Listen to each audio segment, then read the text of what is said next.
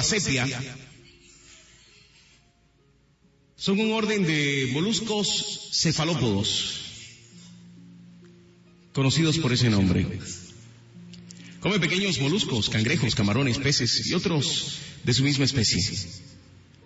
Los mastica gracias a su, a su pico, un pico grandísimo, triturador, usado otras veces como defensa de último remedio. Entre sus depredadores se incluyen los delfines, los tiburones, los peces, las focas y otras de sus mismas especies. Viven de uno a dos años, no viven mucho. Pero las sepias son capaces de algunas de las respuestas de camuflaje más dinámicas en el reino animal. Pueden cambiar sus patrones corporales rápidamente porque los cromatoforos en su piel están bajo control neuronal directo. ¿Qué quiere decir esto?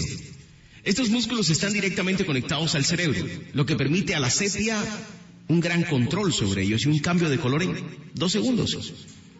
Cuando los músculos se excitan, dilatan el cromatoforo y el pigmento se hace visible en la piel de la sepia. Su estado de ánimo, agresivo, pasional o de temor, hace reaccionar sus colores en la piel.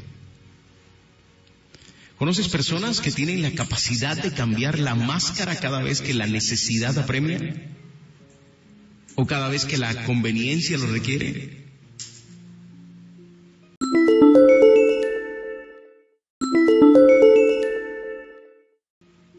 ¿Conoces personas capaces de dañar a otros con sus demostraciones aparentes de afecto que esconden sus intenciones mezquinas y egoístas? Hoy te invito a identificar tus amigos verdaderos, a apreciarlos, a valorarlos, a no despreciar tu valor, a no venderte por poco, a no juntarte con quien te desangra tu vitalidad, tus recursos, esos que no aprenden viendo el ejemplo de lo que Dios ha hecho en ti. Aléjate de todo aquello que te drena la emoción, que te acaba el oxígeno, que te roba la bendición. Esto no tiene nada que ver con poner la otra mejilla o dar la milla extra, no tiene nada que ver con perdonar. Incluso no tiene nada que ver con amar al prójimo. Tiene que ver con esto. Salmos 12.2 dice, falsedad habla cada uno a su prójimo. Hablan con labios lisonjeros y con doblez de corazón. Salmos 119, 113, 115 dice, aborrezco a los hombres hipócritas, pero amo tu ley. Mi escondedero y mi escudo eres tú. En tu palabra he esperado. Apartaos de mí, malignos, pues yo guardaré los mandamientos de mi Dios.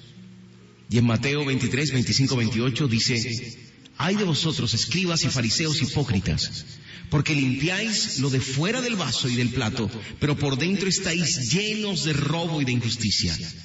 Fariseo ciego, limpia primero lo de dentro del vaso y del plato, para que también lo de fuera quede limpio. Hay de vosotros, escribas y fariseos hipócritas, porque sois semejantes a sepulcros blanqueados, que por fuera a la verdad se muestran hermosos, pero por dentro están llenos de huesos de muertos y de toda inmundicia. Así también vosotros por fuera a la verdad os mostráis justos a los hombres, pero por dentro estáis llenos de hipocresía e iniquidad. A esto me refiero.